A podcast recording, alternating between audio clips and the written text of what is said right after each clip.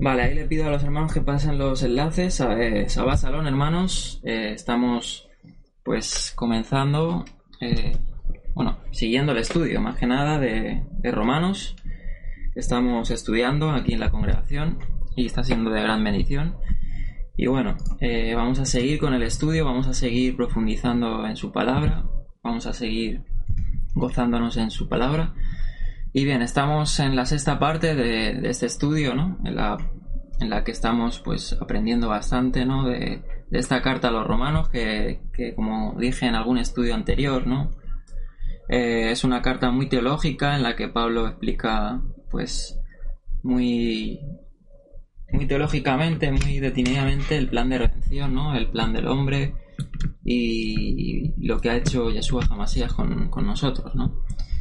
Bien, vamos a, entonces a empezar a darle lectura y vamos primeramente a repasar eh, los conceptos que venimos eh, estudiando, sobre todo el capítulo anterior que lo dio José y estuvimos pues eh, ahí estuvimos viendo algunas claves, ¿no? Y, bueno, vamos a repasarlo. Bien, en el anterior estudio estuvimos viendo el ejemplo de Abraham, ¿no? Veníamos diciendo que que el hombre estaba, estaba bajo la justicia de Dios y que ningún mérito ¿no? podía eh, excluirle de esa justicia, sino salvo el mérito del Mesías, que es el sacrificio del Mesías, es el Evangelio. Entonces en el anterior estudio estuvimos viendo cómo Pablo daba este ejemplo de Abraham y recalcaba la justicia de Dios revelada, en él. O sea, Dios fue el que llamó a Abraham, ¿no? El que, el que le dio la fidelidad para que Abraham pudiera responder, ¿no? No fue ningún mérito de Abraham que, por su iniciativa propia le creyó a Dios, sino fue en el mérito de, Dios mismo, ¿no? El que fue el que le llamó, ¿no? Como dice otro pasaje, fiel es el que llamó, ¿no? El cual también hará. O sea, el Eterno es el quien hace, el que llama y el que perfecciona, ¿no? No son nuestros méritos, eso es algo claro. Entonces, como ponemos aquí, Abraham exhibió la fidelidad o sea, esa fidelidad que ya le había sido dada, ¿no? Desde lo alto, la cual le fue contada por justicia, ¿no? Y estuvimos leyendo ese pasaje en que Pablo cita, ¿no? Génesis 15, 6, ¿no? Y estuvimos viendo, pues, esa cita del, libro de Génesis. Y, dice así, ¿por qué dice la, porque, ¿qué dice la escritura? Eh, esta es la Reina Valera, ¿vale? Creyó Abraham a Dios y le fue contado por justicia. Y esta es la traducción más literal del texto hebreo, ¿no? Pues ¿qué dice la escritura? Citando el texto hebreo de Génesis 15:6, exhibió fidelidad a Abraham a Dios y le fue contada como justicia. O sea, esa fidelidad que exhibió Abraham fue la que fue obviamente otorgada por el mismo, el mismo Dios, ¿no? Entonces estuvimos viendo el ejemplo de Abraham y cómo, pues, Abraham, quien es considerado el padre de la fe, ¿no? Eh, el Padre de todos nosotros, ¿no? Porque eh, lo dice así mismo Pablo aquí en Romanos, ¿no? Que también somos descendientes de Abraham, ¿no? Y eh, es el que fue llamado siendo gentil, ¿no? Fue llamado por la gracia de Dios. Entonces, estuvimos viendo ese ejemplo y vamos a seguir. Y bien, eh, para entender pues este verso, ¿no? De, exhibir la fidelidad y, y esto le fue contado por justicia, tenemos que devolvernos al capítulo 1.17 de Romanos, ¿vale? Y entender que la justicia de Dios se basa en la revelación, como he dicho antes, de su fidelidad al justificado. Esto está en Romanos 1.17 porque dice así, porque en el Evangelio la justicia de Dios se revela por fidelidad, bueno, ahí pone por fe, porque esa es la valera, ¿no? Por fe y para fe, como está escrito, otra vez cita la escritura, ¿no? Cita ese pasaje, más el justo por la fe vivirá. Entonces sería, como he dicho antes, la correcta traducción, porque la justicia de Dios en él es revelada, Dios, desde fidelidad hasta fidelidad. Como está escrito, y ahí cita otra vez Pablo, aquí en Romanos 1.17, en el que vimos anteriormente, citaba Génesis 15, eh, ¿no? Y aquí está citando a Habacuc 2.4, como está escrito, el justificado por mi fidelidad vivirá. ¿No? Aquí está el texto de, de 2.4, el justificado por mi fidelidad vivirá. Entonces es la, es la fidelidad de Dios el que nos justifica, el que nos hace ser partícipes de su, de su promesa, no nuestros méritos. ¿no? Eso está claro en que Pablo da este ejemplo de Abraham porque, porque para resaltar la, justicia de Dios, que se basa en su fidelidad y no en la nuestra. Eso es lo que tenemos que tener eh, pues bien claro. ¿no? Entonces, pues haciendo estos repasos, vamos a hacer otro repaso para los que no eh, bueno, no, hayan estudiado mucho con nosotros o no hayan escuchado, pues a lo mejor algún estudio de Eric, ¿no? Pues vamos a hacer repaso de lo que es eh, la palabra emuná, a lo que hablamos que es la fidelidad, ¿no? Que normalmente, como dice aquí, ¿no? Como dice aquí en la presentación, se traduce comúnmente como fe, ¿no? Eh, la fe, ¿no? Que se traduce así, ¿no? en este caso, en griego se dice pistis, ¿no? normalmente traducen como fe, pero si vamos a la definición de, pistis, ¿no? A la, a, la, definición hebrea, obviamente, para eso tenemos que remontarnos al contexto hebreo, la palabra es emuná, y como ponemos aquí, su traducción correcta es fidelidad. Esa es la traducción más exacta, ¿vale? Entonces la palabra emuná proviene, ¿vale? De la raíz amán, que es educación, que es criar, como cuando crías a un niño de pequeño y le educas, ¿no? Entonces, no es que tú tengas fe, ¿no? Que algo sea tuyo. Esto ya lo hemos dicho muchas veces, que en el contexto hebreo, sobre todo en el hebreo bíblico, no existe una palabra hebrea que diga que tú tienes fe, sino se dice la, fidelidad o la fe para conmigo. No es que tú tengas algo o que algo provenga de ti, ¿no? porque claramente dice la palabra que la fe es un don de Dios, la fidelidad es un don de Dios, o sea, no proviene de ti, o sea, no, existe eh, tal afirmación de decir que tú tienes fe, sino es la fidelidad de Dios para conmigo. Entonces estamos definiendo la palabra fidelidad, o sea, emuná en hebreo, o fe, como se conoce normalmente, y hemos dicho que proviene de la raíz amán, que es educar o criar. La palabra emuná, fidelidad, y la palabra emet es curiosamente, ¿no? Que van relacionadas, tienen la misma raíz, ¿no? Entonces, eh, es curioso que Pablo en Romanos, eh, en Romanos 10, 17 dice así. Así, la fidelidad viene por el oír, y el oír por medio de la palabra, obviamente, de la palabra que es la verdad, de la verdad de Dios. Muy curioso esta definición que Pablo aquí da aquí en Romanos que la fidelidad de Dios viene por el oír la palabra, la verdad. ¿no? Entonces hemos dicho que la fidelidad es educar, educar con la palabra de Dios. ¿no? Abraham fue eh, educado por Dios, ¿no? Le, fue confiado las palabras del pacto, ¿no? Le fue confiado las palabras de la promesa. Y esto hizo que exhibiera fidelidad en, esa educación, en esas palabras. Entonces es bueno ir repasando estos conceptos para poder ir eh, pues ordenando nuestros pensamientos y sobre todo interpretando la palabra en su contexto verdadero. Aquí pongo, ¿no? La fe, fidelidad, emuná es por tanto la palabra de Dios, la cual permanece para siempre, la cual da vida al hombre, como está escrito en el Salmo 119, ¿no? 89 al 90. Para siempre, oh Señor, permanece tu palabra en el cielo tu fidelidad continúa por todas las generaciones, igual que la tierra que tú fundaste. Amén. Hermoso pasaje. Bien, eh, para seguir ahondando, ¿no? De hecho, todo esto lo he recogido de un artículo que tenemos en la página web que redactó José, ¿no? Sobre conceptos hebreos de la escritura. Y quiero, quiero compartir la pantalla de, eso mismo, de ese artículo, porque eh, ahí se relata Eh, pues una, definición muy buena de Hebreos, ¿no? El famoso pasaje a los Hebreos. Eh, y, se nos habla, se nos hace una correcta traducción de lo que sería, ¿no? Voy a buscar un segundo que no la tengo abierta, se me ha olvidado poner la, pantalla de, de, del blog nuestro, de aquí de la Keila, obviamente. Bien, voy a compartir la pantalla. A ver. Vamos a compartir pantalla. Ahí está. Ok. Y en el blog tenemos varios artículos, ¿no? Que ha estado redactando José, ¿no? Sobre conceptos hebreos. Esto no va a, no va a servir mucho para, para ir aprendiendo, pues, ciertas palabras, ¿no? Y es que yo siempre lo digo, o sea, está bien que aprendamos hebreo, pero lo importante es saber los conceptos hebreos, ¿no? Porque hoy en día hay muchas personas, incluso judíos, que, que saben hablar hebreo, pero el concepto original es, puede ser muy distante a lo que hoy en día se puede interpretar en el hebreo moderno.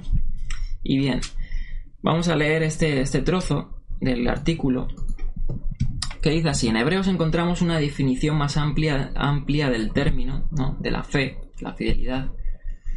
dice así, ¿qué le podemos responder a alguien que nos pregunta qué es la fe? ¿No? Sin duda podemos responder con este pasaje. Es la emuná, o sea, la fe, la fidelidad, la hipostasis de lo que se espera, la demostración de lo que no se ve. ¿no? Normalmente ponen la certeza de lo que se espera.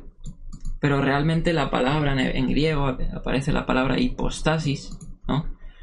Y aquí define lo que es. Hipostasis es el sedimento que se asienta en la parte inferior, en la cual es la esencia de su recipiente. Es decir, como cuando tú tienes un batido de cacao, de colacao, de café o cualquier cosa, ¿no? Y su esencia es el cacao propiamente, ¿no? Lo que hay abajo, ¿no? Lo que, lo que, lo que da sabor a, al recipiente, ¿no? Que puede quedar en el fondo del vaso. Así que la emuná es la esencia de lo que esperamos, que es el mundo venidero, ¿no? O sea, es la, esa palabra que está ya dicha de la eternidad, que es el mundo venidero, ¿no? De lo que esperamos, obviamente. De, las promesas materializadas que están escritas en su palabra. Y es la demostración de que el mundo venidero existe, que existe una nueva Jerusalén, que existe un Dios que gobierna en el universo. Y esto es fidelidad. O sea, esto es esta educación de la que estamos hablando. Cuando un hombre aplica las leyes del mundo venidero y empieza a aplicar en su vida la educación divina, esta está demostrando que existe un mundo diferente que no vemos aún. Entonces es muy interesante ¿no? la definición y cómo quedaría ¿no? la, la traducción a los hebreos. Hebreos 11.1, el famoso pasaje de la fe, de qué es la fe, ¿no? Pues ya hemos dicho que la fe es la fidelidad de Dios, ¿no? Y la fidelidad de Dios se basa en su palabra y en sus promesas. Entonces no son, no es que tengamos nosotros una fe, una fe, que tengamos más mayor fe, ¿no? Que tengamos ese, ese, como por decir así, ese don nuestro, que no es nuestro, ¿no? Sino que esto proviene de Dios, como el mismo Pablo lo dice, ¿no? Bien, voy a seguir compartiendo entonces eh, la pantalla de, de la presentación. Vale. A ver.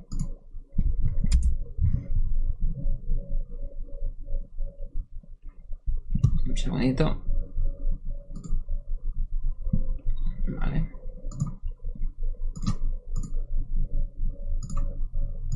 Vale, comparte ya. Entonces vamos a seguir. Y bien, entonces eh, estamos repasando lo que es la palabra fidelidad, ¿no? Y, por qué? Porque obviamente en el contexto de los romanos, de los romanos se habla de estas palabras, ¿no? De la fidelidad que tuvo, que tuvo Dios para con Abraham, ¿no? Y es curioso porque, claro, si nosotros no vamos a, esta, a esta definición ¿no? hebrea de lo que es realmente la emuná, y nos quedamos solo con la fe griega, ¿no? La, fe que se basa en, en nuestros conocimientos, en nuestros, nuestros razonamientos, pues obviamente vamos a estar muy distantes, como he dicho al principio, ¿no? Porque, por ejemplo, la palabra pistis para los griegos, sobre todo para Platón, ¿no? Eh, era realmente como eh, un depósito que tú tenías con base a la ciencia y el conocimiento, o sea, lo que tú creías, ¿no? Lo que tú ya habías adquirido, ¿no? Entonces es muy diferente a lo que es la emuná, como hemos, como hemos redactado y como hemos leído de Hebreos 11.1, que hemos dicho que es pues la fidelidad, entiéndase que es Dios la fidelidad, la instancia última, la hipostasis de nuestra esperanza, la demostración de lo que no se ve. Bien, vamos a seguir ya una vez definido esto de la fidelidad, ¿no? De que tú no puedes realmente pues tener fe por ti mismo, o sea, por tus méritos eh, alcanzar la promesa, ¿no?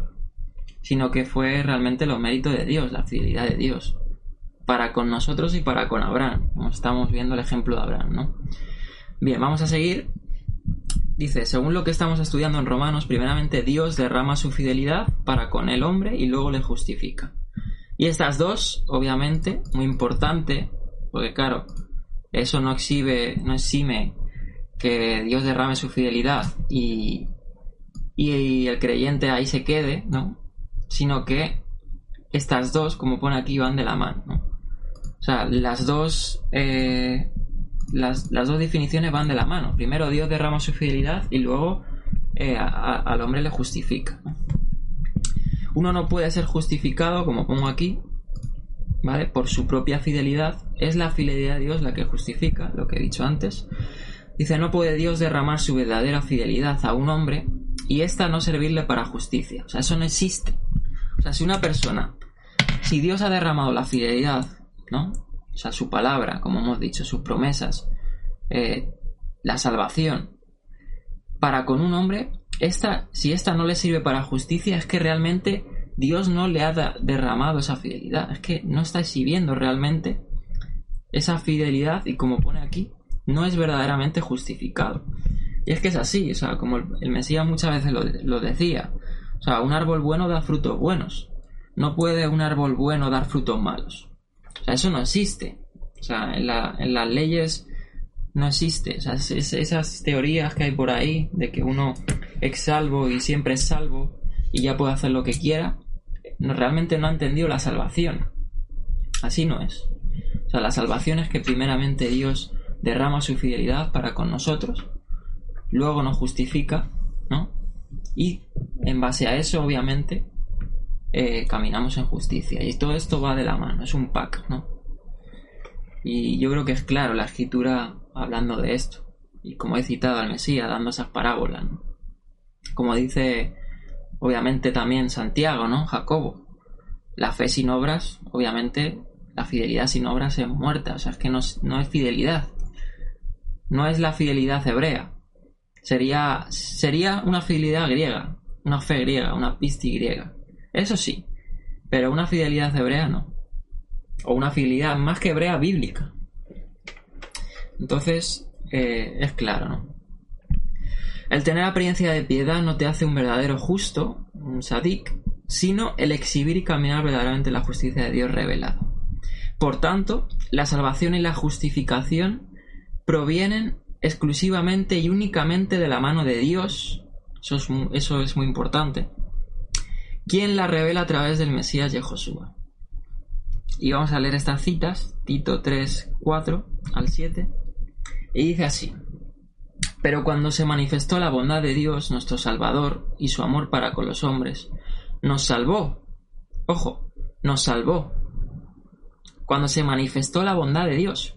O sea, fíjate, o sea, no fue un mérito humano, fue la, el, el beneplácito, o sea, como dice en otra parte, que lo vamos a leer, el puro beneplácito suyo, su bondad, la que nos salvó, y su amor.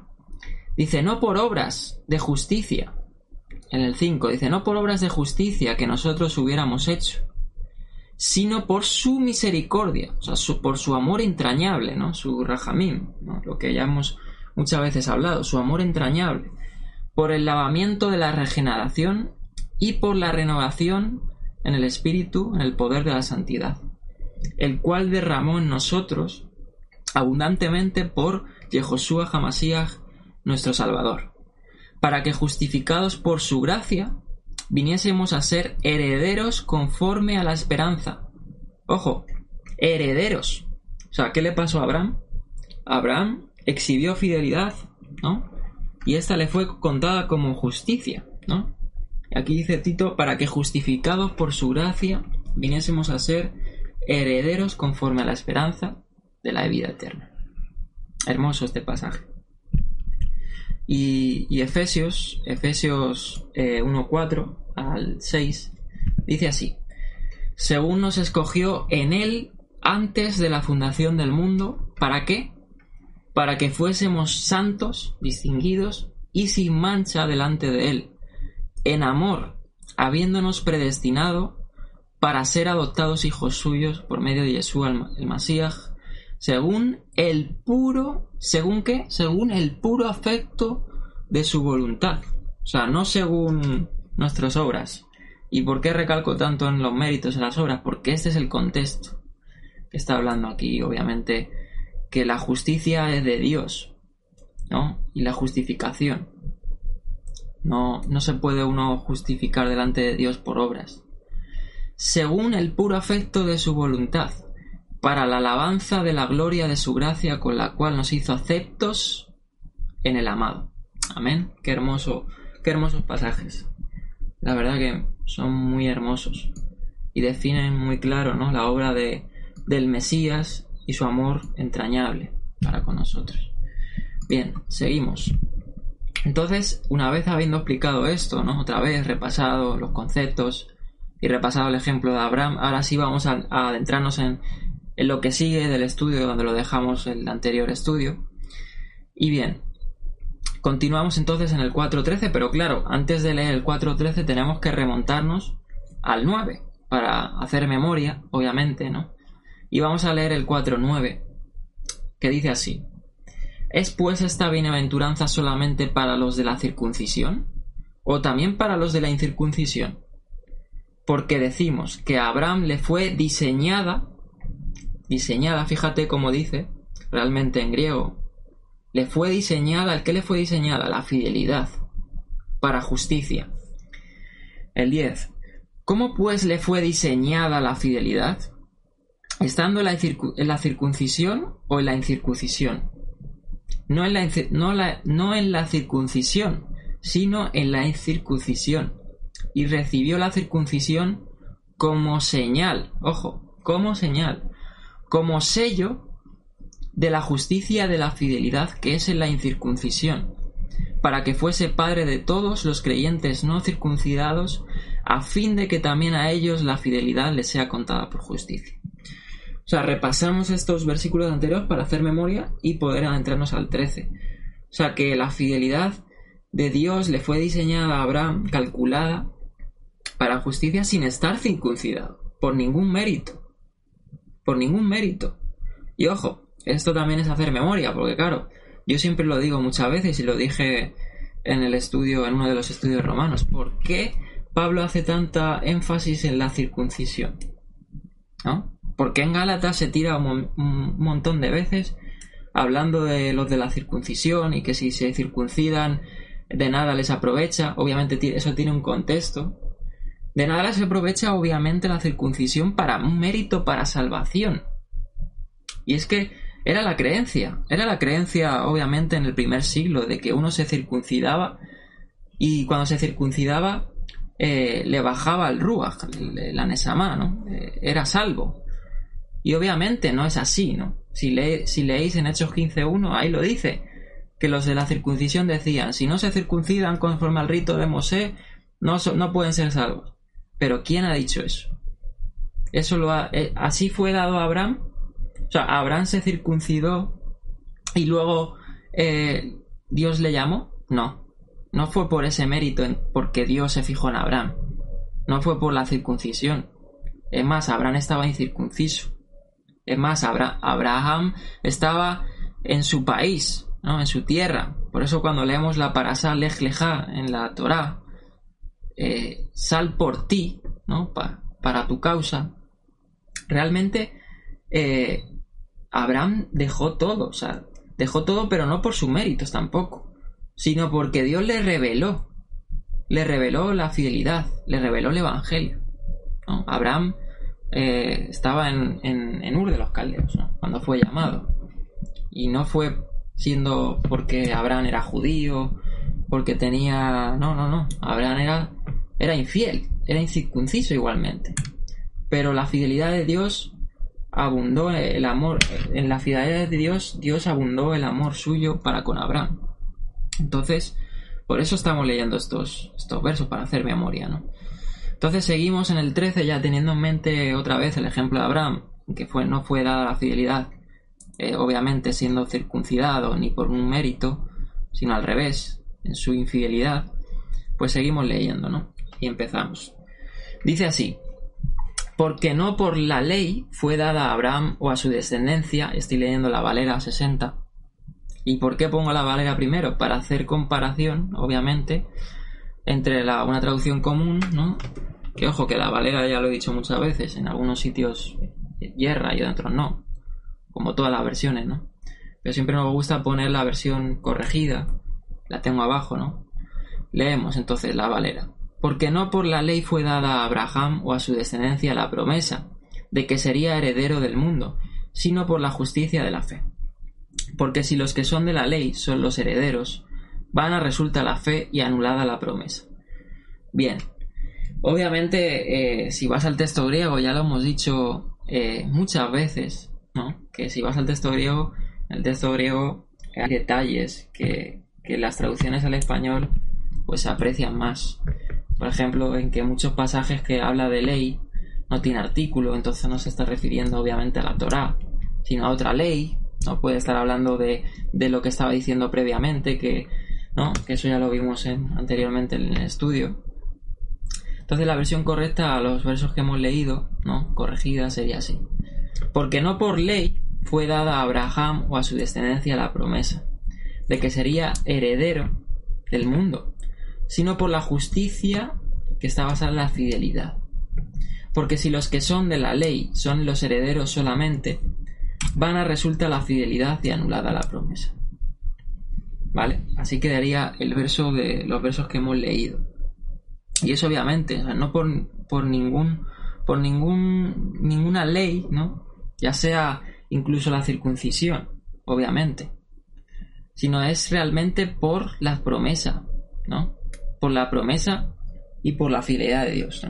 Así que aquí Pablo recalcando sobre que es la fidelidad, la fidelidad de Dios para con Abraham, y en este caso para con nosotros, la que nos hace ser eh, partícipes, herederos del mundo, como dice así, como dice eh, aquí, ¿no? Herederos del mundo.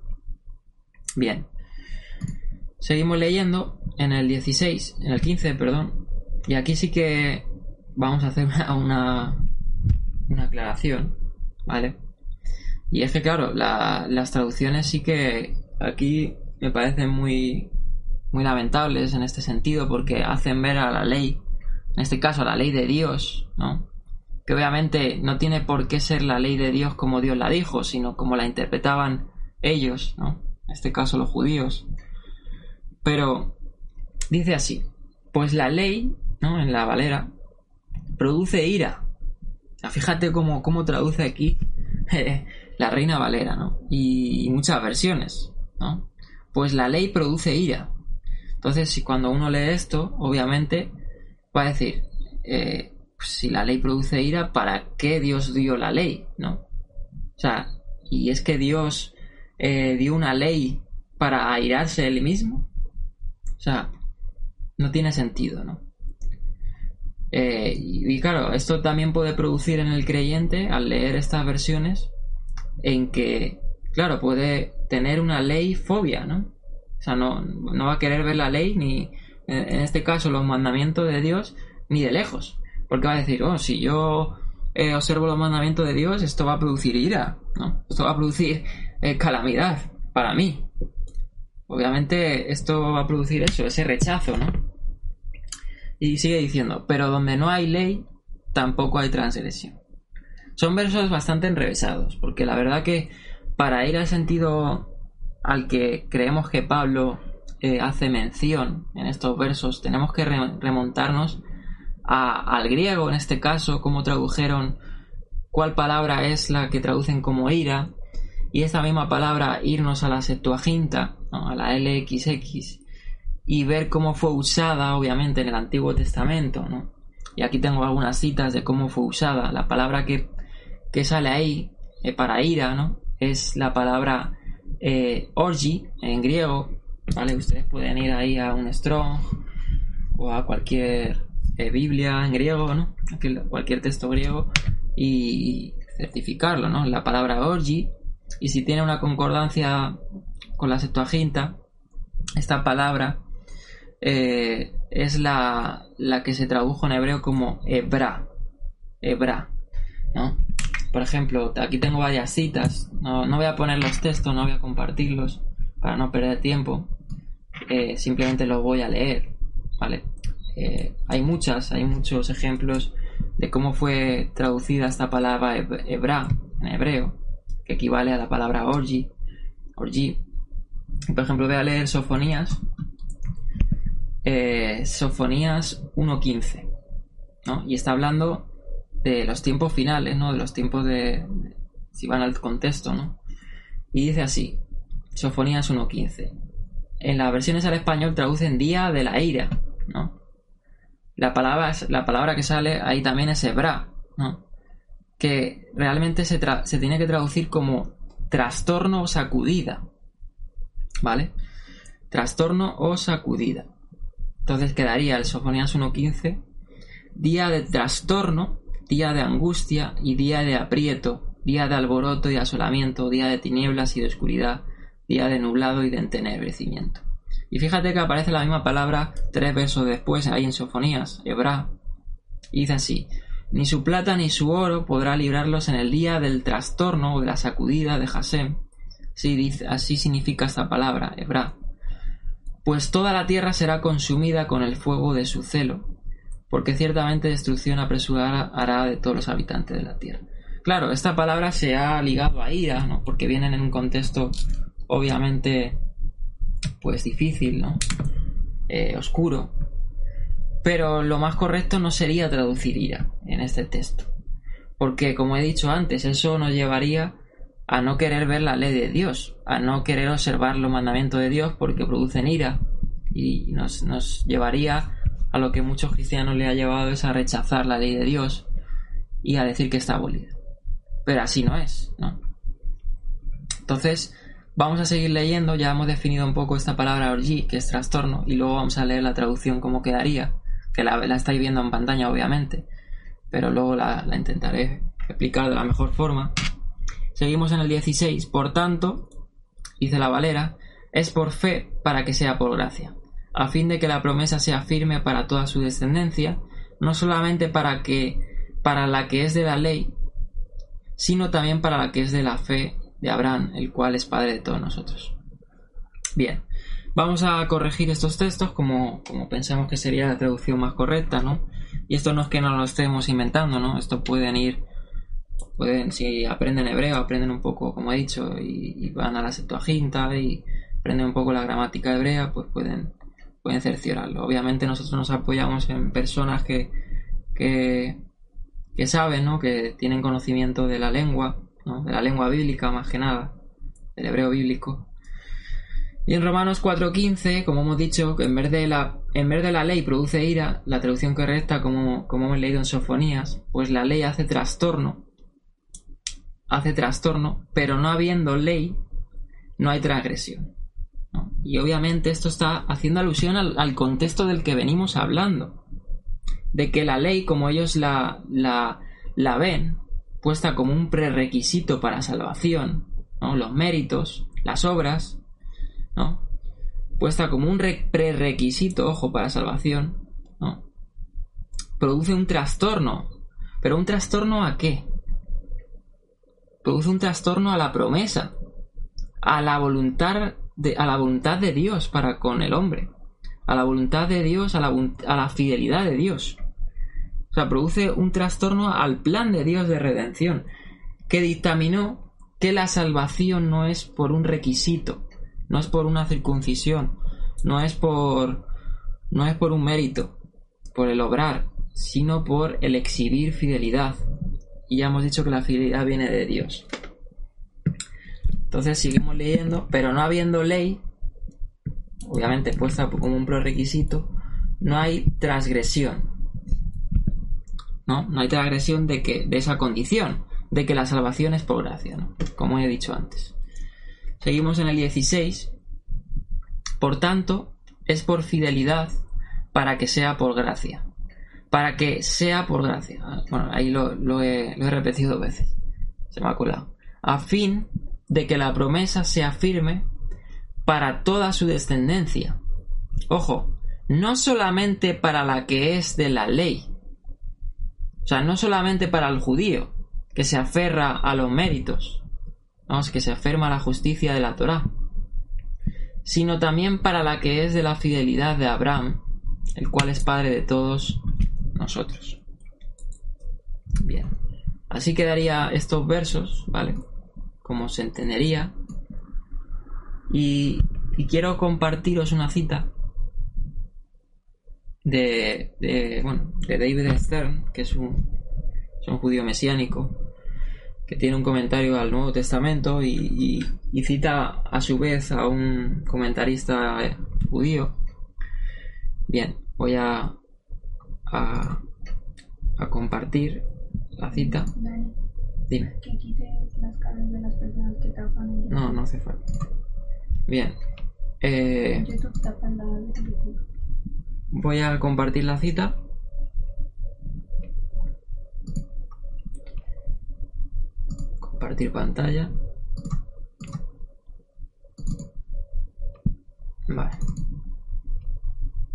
Dice así. hemos leído para todos nosotros, Abraham Avinu, para todos nosotros, tanto gentiles como los judíos. Dice, ¿puede un gentil hablar de Abraham como su padre? El siguiente condensado del Rambam, conocida carta a Obadía, la prosélita, es citado en longitud debido a que sus sentimientos son tan precisamente apropiados. Siempre que uno se imagina como escrito a un seguidor gentil de Yeshua en lugar de un convertido al judaísmo, obviamente. Esta carta se la, se la, bueno, se la llevó, se la, se la redactó Rambana a esta tal Obadía, una prosélita al judaísmo, pero nosotros la vamos a transportar, no, la vamos a rediseñar para con, para con todo seguidor de, del Mesías. Dice así. Usted me pregunta si se le permite decir en las oraciones Dios de nuestros padres. Ojo. Obviamente porque supuestamente para el judío Abraham, Isaac y Jacob, los patriarcas, son, son los patriarcas del pueblo judío, ¿no? ¿Y usted qué hizo milagros para nuestros padres? Sí, dice Rama. Dice, puede decir su bendición y oración de la misma manera que todos los judíos nacidos. Esto se debe a que Abraham Avinu reveló la verdadera fe y la unidad de Dios. Rechazó la adoración de ídolos y llevó a muchos niños bajo las alas de la Sejina. Desde entonces, quien adopta el, judaísmo, en este caso sería obviamente la, fidelidad de Dios, o quien adopta más que, bien sería a quien es depositada la fidelidad de Dios para con él, y confiesa la unidad del nombre divino como se prescribe la Torah, se cuenta entre los discípulos de Abraham Avino, paz a él. De la misma manera en que convirtió sus contemporáneos a través de sus palabras y enseñanzas, él convierte las generaciones posteriores a través del testamento que dejó a sus hijos y su hogar después de él. Así Abraham Avinu es el padre de su piadosa posteridad que guarda sus caminos el padre de sus discípulos. Que todos los prosélitos que adoptan, aquí pone el judaísmo. Dice, desde que viniste bajo la sala de la gina y confesaste al Señor, no existe diferencia entre tú y nosotros y todos los milagros que se nos han hecho que se nos, se nos han hecho. Por así decirlo, tanto para nosotros como para ti, así dice el libro de Isaías, no permita que el hijo del extraño que siga a Adonai diga, Adonai me, ha separado completamente de su pueblo. Ojo, buen texto ese, ¿no? Para, para todos nosotros también. No hay diferencia, decía, concluía Rambam, alguna entre usted y nosotros. Fíjate, ¿no? hoy en día obviamente hay un sector en el judaísmo que, que ya sabemos, ¿no? Sobre todo el, judaísmo ortodoxo que hace diferencia entre, entre el judío y el gentil, Y bueno, más explícitamente en ciertos mandamientos, pero realmente no la hay, ¿no? Abraham es el padre de todos nosotros, al igual que para, los, que es el padre para los judíos, Entonces, aquí da Pablo el ejemplo de Abraham, ¿no? Sigue dándolo, este, este gran ejemplo y, y ese ejemplo también para nosotros, obviamente, ¿no? Bien, voy a, a compartir otra vez la presentación.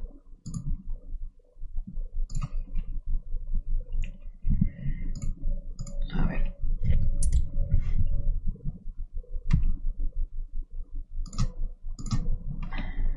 No sé si hay alguna pregunta, alguna cosa si no seguimos. La verdad no estoy viendo el chat porque estoy estoy liado con lo de las presentaciones y tengo que compartir las pantallas. Y si no, al final, al final, mejor al final del estudio las preguntas. Bien, vamos a compartir eh, la presentación. Déjeme que comparta mejor de la otra forma.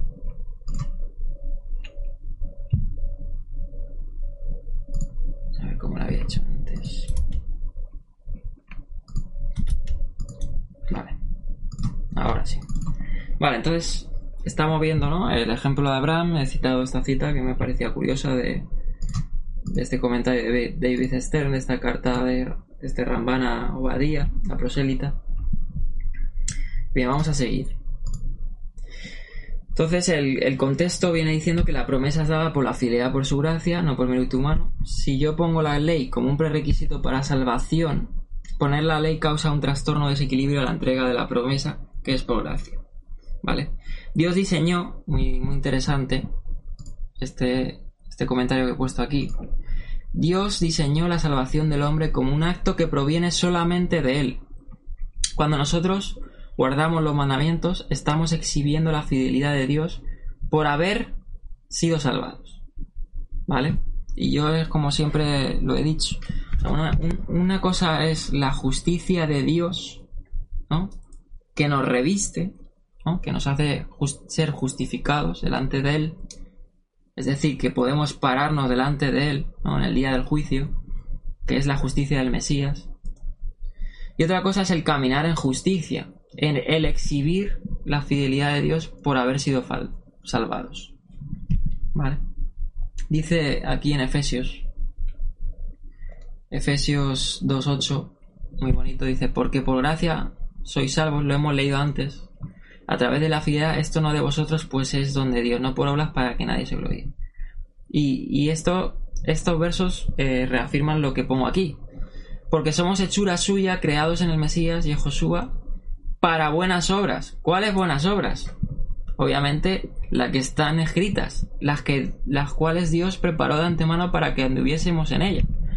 Cuando un cristiano lee esto, no se, no se le viene a la cabeza que esas obras ya preparadas de antemano son, las, son los mandamientos.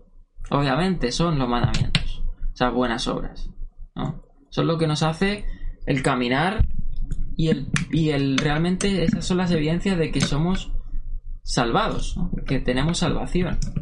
Por eso una persona que dice ser salva pero no cumple la palabra de Dios, ¿no? como dijeron esos que se presentaron al Mesías, Señor, en tu nombre echamos fuera demonios, en tu nombre profetizamos, ¿no? Apartaos de mí, hacedores de iniquidad, ¿no? Transgresores. Eh, la, traducción, la traducción más correcta sería transgresores de la Torah, ¿no? Apartaos de mí a transgresores de la Torah. Porque obviamente no de nada te va a servir confesar a Dios como el único si tienes en tu mente la fe griega, que es confesar solamente, que no es el exhibir la fidelidad que Dios te ha dado. Entonces cuando un cristiano lee esto, obviamente no se le viene a la cabeza la Torah, ¿no? Pero de eso está hablando Pablo, obviamente, ¿no? Bien. Y me gusta como dice la traducción de David Stern que dice justicia mediante la fidelidad en Cristo, ¿no? Que realmente, pues, eh, el que nos hace ser.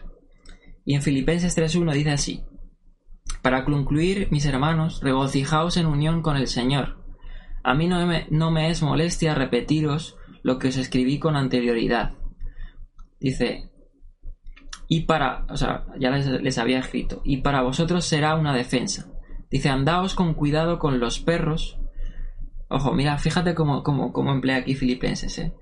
Y este pasaje me gusta porque aquí Pablo como que en cierta manera se gloría en la carne, como dice él, ¿no? Si algo tengo que gloriarme en la carne.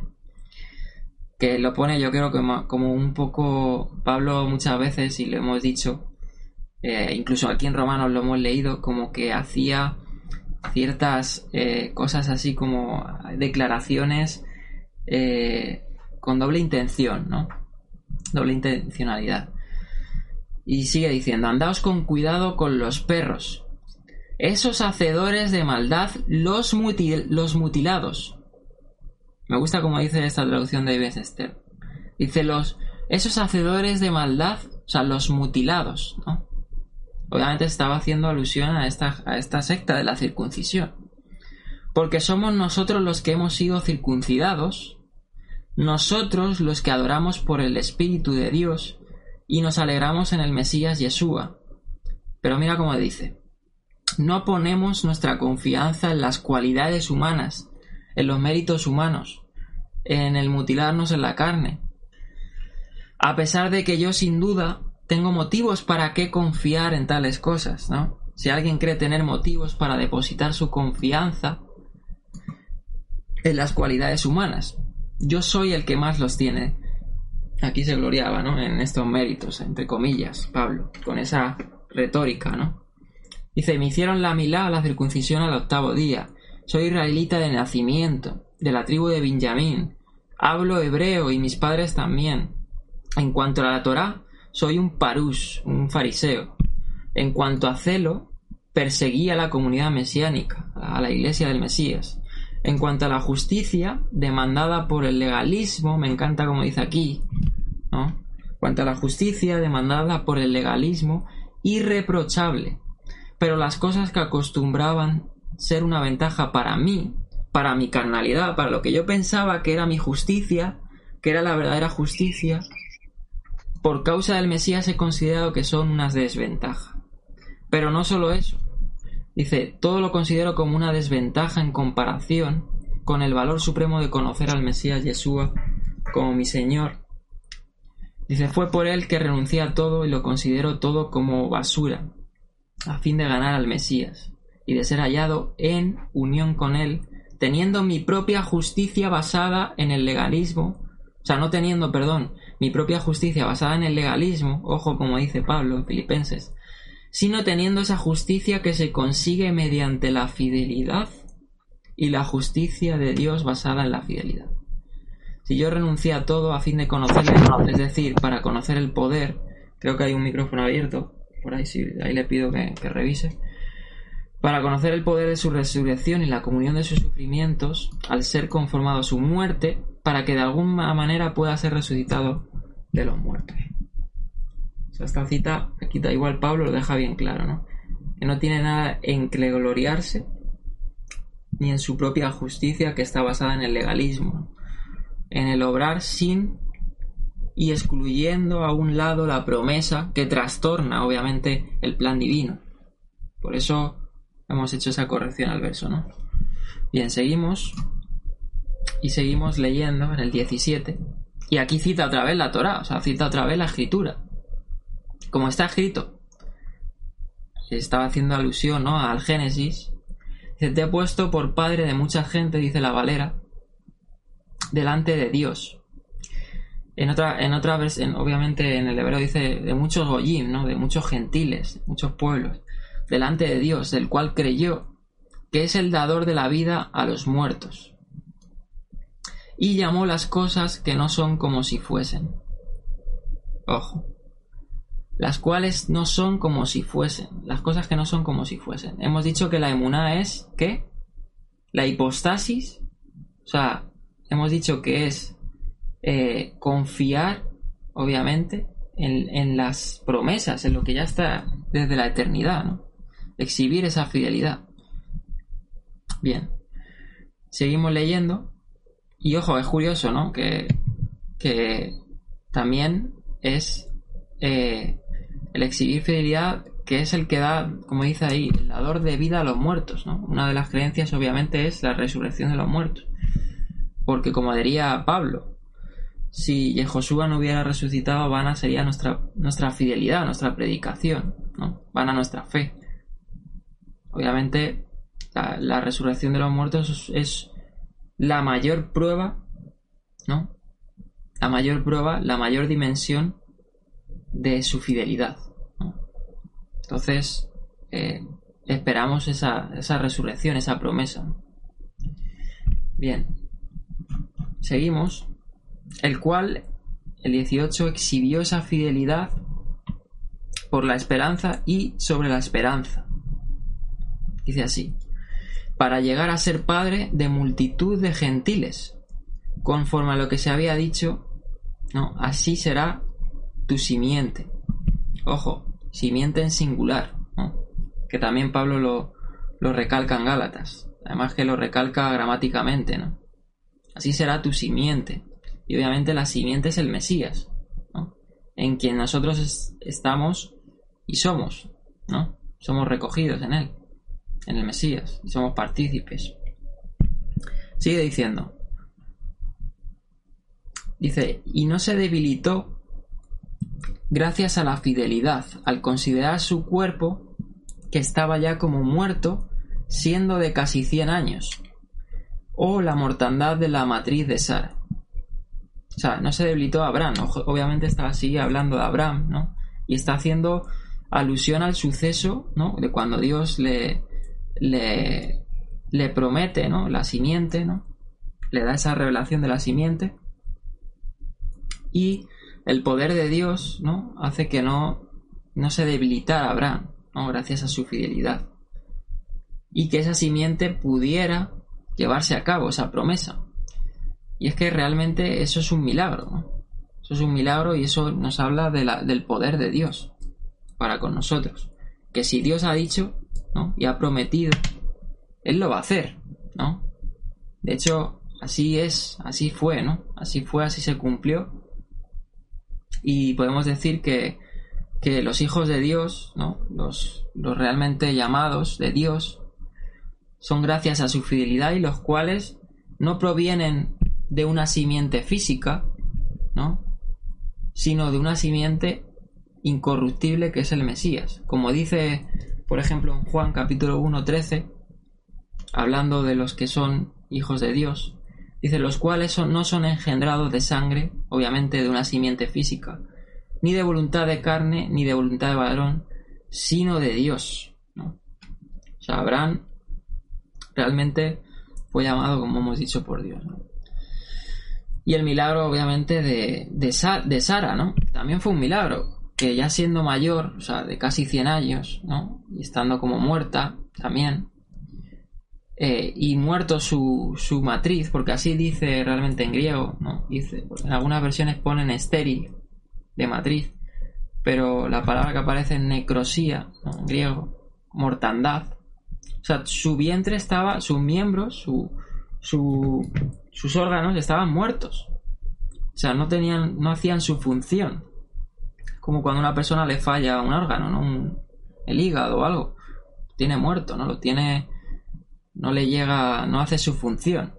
Pues de la misma manera, y eso fue una promesa, eso fue un, milagro.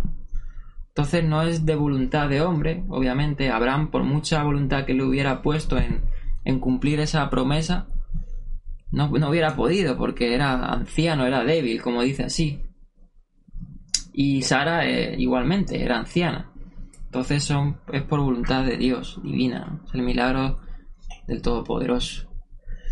Dice, y hacía la promesa de Dios no juzgó por, por infidelidad, sino que fue fortalecido por la fidelidad, dando gloria a Dios. Así quedaría estos versos.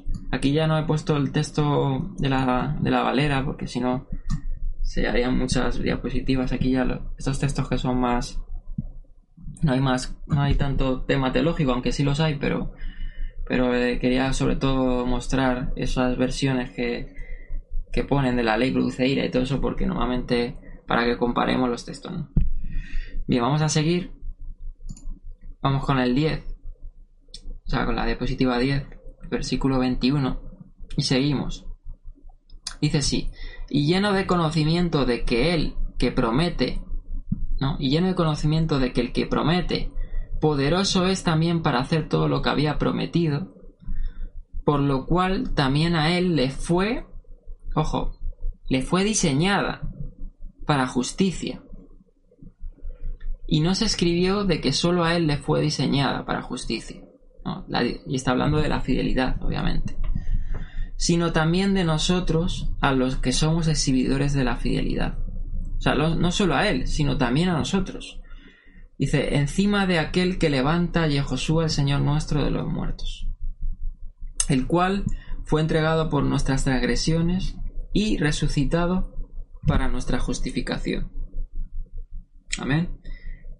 O sea, es por, obviamente, por la fidelidad, ¿no?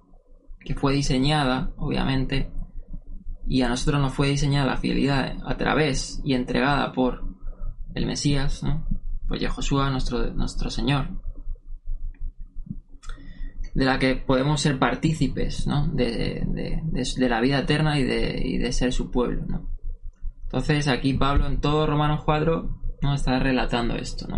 El ejemplo de Abraham y de la justicia que es por la fidelidad de Dios, que es revelada que, y que es a través de Yehoshua Hamashiach. Bien, seguimos. Llegamos ya al capítulo 5, ¿no? Vamos a llegar, vamos a leer del 1 al 13 y ya, ya lo terminamos, terminamos aquí. Y dice así, el resultado de la justificación. ¿Vale? Una vez haber, habiendo dicho todo esto, y dando el ejemplo de Abraham, ¿no? Y los incluso nos remontamos antes de que el hombre es pecador, de que la justicia de Dios es inmutable, ¿no? De que todos estamos bajo el juicio de Dios, de que la justicia de Dios se ha revelado a través de del Mesías y que la fidelidad es, la otorga Dios al creyente a través del Mesías, ¿no? Una vez todo esto, ¿qué produce esa justificación, esa fidelidad? Pues produce lo siguiente, ¿no? Sigue diciendo Pablo en, en Romanos 5.1. Estando entonces justificados por la fidelidad, ¿no? habiendo ya sido justificado delante de Dios, ¿no? Y, y, siendo partícipes de su salvación, Dice, tenemos paz o paz de cara a Dios tenemos, mejor dicho, dice así el texto griego, a través del Señor nuestro, Yehoshua Hamasiach. Paz de cara a Dios tenemos. O sea, eso es lo que produce la justificación, paz. Recordamos que el pueblo, eh, a través de su pecado, ahora que estamos estudiando la Torah, ¿no? Eh, la Parasá, el tabernáculo levítico, ¿no? Vemos que solo el sumo sacerdote una vez al año podía entrar al lugar santísimo, en la presencia de Dios y no sin sangre, no, sin un sacrificio. ¿no? La sangre testificaba de que había habido un sacrificio. ¿no? Obviamente la sangre del Mesías eh, testifica de que su cuerpo fue ofrecido como un corbán. ¿no? Y además estamos eh, estudiando los diferentes corbanot, ¿no? Interesante. Pero solo el sumo sacerdote, el Cohen Gadol, podía una vez al año presentarse y oficiar o intermediar, ¿no? Ofrecer eh, expiación, capará, ¿no? Eh, expiación de los pecados del pueblo. O sea, esa barrera que había entre el pueblo y Dios, ¿no? esa enemistad, como lo llama Pablo, que había entre el hombre y Dios, era quitada, era removida con ese sacrificio, ¿no? con ese corbán. Pues aquí de la misma, de la misma forma, una vez que hemos recibido esa fidelidad a través del Mesías y de su sacrificio, y ya hemos sido justificados delante de Dios, tenemos paz de cara a Dios. Podemos presentarnos delante de Dios. Por eso dice la carta a los hebreos que tenemos entrada al lugar más santo. ¿no? Me gusta mucho esa canción de Paul Wilbur, ¿no? Yo tengo lugar al lugar más santo, ¿no? Yo tengo entrada al lugar más santo a través del Cordero de Dios. Amén. Y eso es lo que ha producido su sacrificio. Eso es lo que ha producido su fidelidad para con nosotros, ¿no? No han sido nuestros méritos, no ha sido porque uno eh, el Sabbat y no, si no tienes al Mesías, pues no puedes tener esa paz de cara a Dios, ¿no? Y es curioso, o sea, cuando el Mesías muere, resucita, haciendo a los cielos, ¿qué pasa? El pueblo, en ese caso, la, la corte eh, por decir así, eh, eclesiástica o, religiosa del contexto judío le rechazó, ¿no? Los fariseos y, los saduceos. ¿Y qué pasó? Que el templo fue destruido, ¿no? Esos sacrificios que tenían que hacer no era remitido, no, no había remisión. O sea, esa enemistad, esa, esa barrera, obviamente la tienen. Y estoy, ojo, estoy hablando Estoy hablando en términos de justificación, no estoy hablando de términos de relación, de... Obviamente Dios es bueno y va a, atender, ¿no? Va, va a querer que el hombre se arrepienta, ¿no? Y va a escuchar el clamor. Y en este caso, eh, no podemos decir que Dios ha desechado al pueblo judío, como dice más tarde Pablo en Romanos capítulo 11, ¿no? Todo tiene un, un diseño. Me gusta esa palabra, como se emplea, igual que la fidelidad fue diseñada. De igual manera, la fidelidad ha sido diseñada para la casa de Judá. Obviamente. Como está escrito, así todo Israel será salvo, ¿no? Dice, y vendrá de Sion el libertador que quitará, que quitará de Jacob la impiedad, su pecado. ¿No? Obviamente, pecado hay. El judío peca. Y el mayor pecado que tiene el judío es no reconocer a, a Yehoshua. Pero obviamente eso terminará, ¿no? Se cumplirá. Obviamente. Como dice Zacarías, y mirarán aquel al cual traspasaron. Y llorarán, llorarán, como se, llora, como, como se llora. Como dice Zacarías. Entonces, estos son los resultados de, de, lo, de lo que estaba hablando previamente antes Pablo, ¿no? De esa fidelidad que fue dada a Abraham, ¿no? Que fue diseñada, que tenemos paz de cara a Dios. Dice el 2, a través del cual tenemos entrada, ojo, ¿ves? ¿A través de quién? A través de Yehoshua, el cual tenemos entrada por la fidelidad a esta gracia, en la cual estamos firmes y nos gloriamos en la esperanza de la gloria de Dios. Amén. Y eso es lo que tenemos que hacer nosotros, gloriarnos en la esperanza, gloriarnos en el Mesías, en esa futura redención que vamos a tener. Por eso no hay, no hay cabida que un creyente tenga eh, pues por decir así, eh, eh, ¿cómo se dice? Pena, eh, ¿cómo se dice? depresión, o sea, no hay, no hay, no hay un, no hay cabida que un, a que un creyente esté siempre deprimido. Obviamente, la depresión puede venir por muchos factores, ¿no? física, pero sobre todo espiritualmente no tenemos que estar deprimidos, apesados, ¿no? Eh, yo incluso he escuchado testimonios de pastores, incluso algún pastor por ahí hace unos años, que dicen que se suicidó por depresión. No, no sé, no puedo juzgar, no puedo, porque no sé realmente la situación, solo el Eterno la sabe y su familia, supongo. Pero realmente una persona, si se quita la vida por depresión, ¿no? Luego hay otro caso de este famoso hijo de, creo que fue de Bill Graham, o, o que también se suicidó, ¿no? O sea, esas personas realmente aquel que ha aceptado el sacrificio del Mesías y le ha sido derramada esa fidelidad, se tiene que gloriar en esa esperanza. Eso no quiere decir que vengan achaques, que vengan eh, pues tribulaciones y angustias, ¿no? Pero todas ellas, dice el Salmo, nos librará el Eterno. Amén. Que si confiamos en su promesa, ¿no? Por eso hemos dicho que la fidelidad de Dios va ligada a la palabra. ¿Cómo alimentamos nosotros la fidelidad? ¿O cómo se alimenta la fidelidad? Obviamente con la palabra. Por eso realmente la palabra, debemos permanecer en la palabra. Romanos 5.3 seguimos leyendo. Y no solo esto, sino que también somos hechos partícipes, o sea, no solo esto, de lo que viene hablando, también somos hechos partícipes de los prodigios de Dios presentes en las tribulaciones, produciendo perseverancia, así dice en griego, literal. O sea, es que eh, cuando vas a, cuando vas, por ejemplo, a una traducción dice, eh, con la, bueno, lo puedo leer aquí, eh, Romanos 5.3, que no recuerdo, dice, dice, no solo esto, sino que también nos gloriamos en las tribulaciones, sabiendo que la tribulación produce paciencia y aquí dice, y no solo esto, sino que también somos hechos partícipes de, que, de los prodigios de Dios presentes en las tribulaciones. O sea, de su poder. ¿Dónde más se manifiesta el poder de Dios? En la tribulación, en las angustias. Por eso dice el Mesías, bienaventurados sois cuando os persigan, ¿no? Cuando os ultrajen. Porque ahí más se va a ver la fidelidad y el poder de Dios para el creyente. Ahí más se va a ver, ahí va más se va a resultar, ahí más se va a refinar el creyente, más va a salir pues la esencia, este resultado de la justificación, si realmente lo es. Dice, produciendo perseverancia, obviamente, en la fidelidad. seguimos. Y la paciencia produce refinamiento, experiencia, como he dicho antes, refinamiento, me gusta así traducirlo. Refinamiento.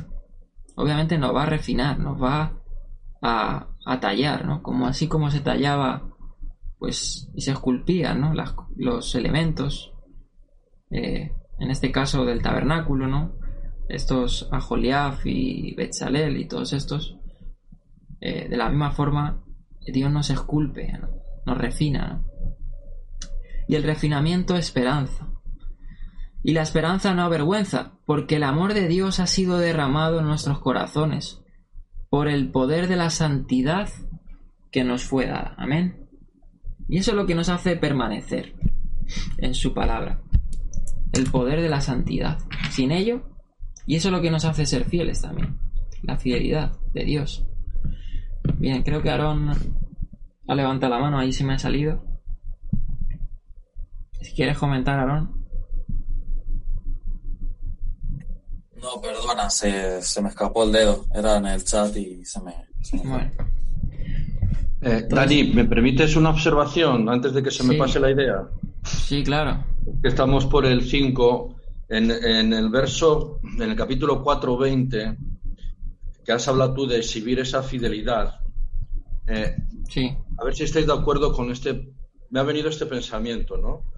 En el Ah. 4.20, cuando habla de estar fortalecido, la fe, entiendo que la fe es unipotente y que permite a Donai en nosotros manifestar su propio poder claro. por medio de, de exhibir esa fidelidad. ¿Puede ser correcto esta interpretación? Claro, porque el poder lo da Dios, está claro. O sea, si somos fortalecidos es en su fuerza, como dice en su palabra, ¿no? Dice. Me gustaría leer ese verso, a ver si. Dice en el poder de su fuerza. Como dice la escritura, que, que él, en- o sea, la palabra hará todo lo que, para lo que Hashem lo ha enviado. ¿no? Claro. Fíjate, fíjate cómo dice, hablando obviamente de... Bueno, en Efesios, en Efesios 6.10. 6.10. Dice, por lo demás, fortaleceos en el Señor y en el poder de su fuerza. O sea, ¿cómo somos fortalecidos en el poder de su fuerza? Obviamente que proviene de Él, porque somos débiles. ¿No? Como dice otro pasaje, eh, diga al débil, ¿qué dice? Fuerte soy. ¿No? Amén. Sí, sí, o sea, totalmente de acuerdo con, con ese. Y gracias, Javier, por esa aportación. No sé si hay alguna, algún, alguna cosa más. Sí, bueno, aprovecho ahora, ya que estamos eh, revisando, en el 15, donde hemos hablado de donde hemos hablado de lo de orgy y esas palabras. Sí, No sé si puedes retrasar las diapositivas. sí. He puesto aquí un comentario para que lo vean los, los hermanos. eh, que la palabra transgresión también se escribe en hebreo igual, o sea, la equivalencia, con la Septuaginta haciendo la equivalencia también con la palabra transgresión, se escribe igual que la palabra trastorno. O sea, porque Sí, Pablo. Hebra, ¿no? claro, eh, bueno, no sé. No sé. Abarot, Abarot, Igual. Abarot. Averá, A ver, a eso. Averá transgresión. Transgresión. Sí, lo tenía en aquí hebreo. apuntado. Y A ver, tiene- eh, está haciendo Pablo un juego de palabras bastante interesante. Por eso tiene bastante sentido lo que has comentado, para que los hermanos también lo escuchen y bueno, sepan que, que tiene, o sea, que es así. O sea, que no es casualidad que co- coincidan las dos palabras, sino que Pablo está haciendo ese juego de Están relacionadas. Un remix, Claro, un revés. claro. Claro. Gracias, José. Eh, entonces seguimos. Aquí tengo algún comentario en YouTube. Bueno, Pedro tiene una pregunta. ¿quién? ¿El qué? Pedro tiene una pregunta en el chat. Eh, José, estate pendiente del chat de Zoom. Ya, porfa. yo el chat no lo puedo ver, por eso si, si eso la leemos luego más Sí, tarde al final si quieres, y seguimos vamos vamos a terminar y, y Vale. ya al final las preguntas para para no vamos a terminar con esto porque ya quedan pocos versos. Estaba leyendo justo los últimos. Entonces estamos en el versículo 5 creo. Dice, y la esperanza no avergüenza porque el amor de Dios ha sido derramado en nuestros corazones por el Espíritu, por el poder de la santidad que nos fue dado. Hemos comentado que el poder, el fortalecernos es mediante el poder de su fuerza, ¿no? de su santidad. Por el poder de la santidad. Porque el Mesías, cuando aún éramos débiles, a su tiempo murió por los impíos. aquí lo recalca, o sea, es que cuando aún éramos débiles, ¿no? Cuando aún éramos débiles, a su tiempo murió por los impíos. Dice, ciertamente morirá apenas alguno por un justo, ¿no? Dice, con todo pudiera ser que alguno osara morir por el bueno. Pero Dios, dice, muestra su amor para con nosotros. Y este, este pasaje me encanta.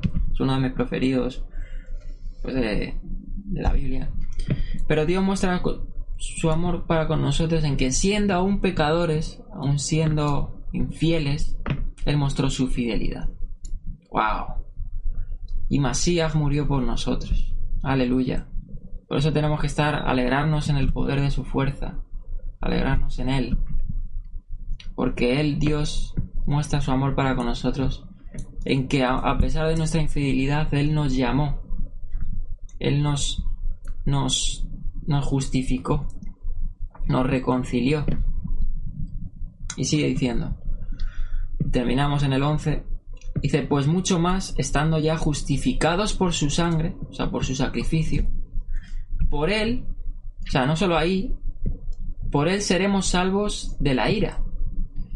Porque si siendo enemigos fuimos reconciliados con Dios por la muerte de su Hijo, mucho más estando reconciliados seremos salvos por su vida. Y esto me encantó esta, analogía que aquí hace Pablo, porque hace resaltar el poder de la vida sobre la muerte. Y es así, o sea, sí, la muerte del Mesías nos trajo, nos trajo vida, pero cuanto más su resurrección, que es la vida eterna. Dice, y no solo esto, sigue diciendo, sino que también somos hechos partícipes de los prodigios en Dios por el Señor nuestro Yehoshua Hamasías, por quien hemos recibido ahora el qué? La reconciliación. Amén. O sea, ahora tenemos la reconciliación. O sea, estamos reconciliados con Dios. Por eso, estos son los resultados de la justificación. De esa justicia que Dios ha derramado a través de Yehoshua Hamasías para todo aquel que exhibe la fidelidad. Entonces, eh, me encanta cómo Pablo aquí define todo este resultado, ¿no? Y, y bueno, eh, hasta aquí vamos a llegar en el estudio, ¿no? Hemos visto pues varios versículos. Eh, ya hemos dicho que por méritos, obviamente, eh, no puede ser salvo. Ningún mérito te puede hacer, puede hacer estos resultados, hacerte eh, partícipe de su gracia, de su perdón, de su, de su paz, ¿no? Porque, como, como ha dicho Pablo, tenemos paz para con Dios. Y como dice aquí, hemos leído al final, eh, en, el último verso, dice, pero Dios muestra su amor para con nosotros en que siendo aún pecadores, Masías murió por nosotros. Amén. Bueno, hermanos, pues eh, no sé si ahora sí si podemos dar el tiempo a las preguntas. Voy a, a abrir el hueco ahí si alguno quiere comentar algo. Antes de la pregunta, Dani, me gustaría decir un comentario y ya, y ya saltar a las preguntas de cosas que se me vienen a la cabeza de lo que hemos hablado hoy, alguna pregunta que he visto por ahí. Mm, de un ejemplo que, que vi que, que, me gustó bastante, yo creo que es bastante bueno. Y es que mm, tenemos que ver que mm, tanto la fidelidad de poder eh, hacer las obras de la Torah tanto la vida eterna, si te das cuenta, son, son eh, anticipos o son como pequeñas muestras al mundo corrupto de el mundo incorrupto. O sea, sé, es como decirte, mira, esto es eh, naturaleza divina, que tú puedas hacer esto, que la vida sea para siempre. Todo esto es del mundo incorruptible que viene aquí, Claro. porque como el corruptible va a dejar de ser, sí o sí, pues la, el método o el plan diseñado es este, es que de aquí se vaya poco a poco inundando lo incorruptible al mundo corruptible. Y ese ejemplo que puso el Javier Eric es buenísimo. O sea, que la eternidad va a inundar este mundo temporal y corrupto y que se degrada, que se Ah, rompe. y no es que lo diga Eric, es que lo dice la, la escritura. Vamos a leer 1 Corintios 15 y es que lo dice muy claro. Dice, porque es necesario que esto corruptible se vista de incorrupción y esto mortal se vista de inmortalidad. Y voy a seguir leyendo porque al final dice 1 Corintios 15 52 porque es necesario. eh, Y cuando esto corruptible se haya vestido de incorrupción y esto mortal se haya vestido de inmortalidad, entonces se cumplirá la palabra que está escrita: se olvida la muerte en victoria. Y en, otra parte dice: para que queden solo las cosas inconmovibles. ¿No? Obviamente va a dejar de el cielo y la tierra como la conocemos, la muerte, el pecado, va a dejar de ser.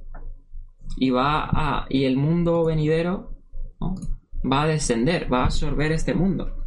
Por eso, esa es la restauración final de todas las cosas, ¿no? Cuando lo incorruptible absorba lo corruptible. De igual manera pasará en nosotros. Nuestros cuerpos corruptibles se vestirán de incorrupción. Este cuerpo corruptible dejará de ser y, y tendremos esos cuerpos incorruptibles, es decir, la vida eterna, ¿no? Y seremos seme- semejantes, como dice, ¿no? A su semejanza, ¿no? Bueno, no sé si en el chat, a ver. Eh, bueno, el comentario de esto no. Eh, es igual decir por medio de que decir a través de. Romanos 5.1 es decir, por medio de qué decir a través de. No, no entiendo la pregunta. De Pedro. Ah, es igual decir por medio de que decir a través de. Mm, Bueno, mm, igual parecido, ¿no? Podemos decir. Bueno. Eh, pues nada, lo vamos a dejar aquí, no hay ningún aporte más, no sé si, alguien tenga alguna cosa que comentar más, si no, voy a mirar en YouTube algún hermano si, si... Vale, no ningún comentario más. Salón, hermanos, pues nada, aquí lo vamos a dejar. eh, igualmente, pues ya estamos cerrando este día, ¿no? Del matchot. Y bueno, eh, pues desearles a los hermanos que tengan una buena noche y, y nos vemos Comer en una Shavuot. hamburguesa. Nos vemos en Shavuot. Sigan contando el Omen hacia, hacia el derramamiento de Roja Code, ¿no? La entrega de la Torah. Amén. Amén. Amén, gracias. Correr a por un bollo. Shalom. Shalom. Shalom. Shalom, shalom. No,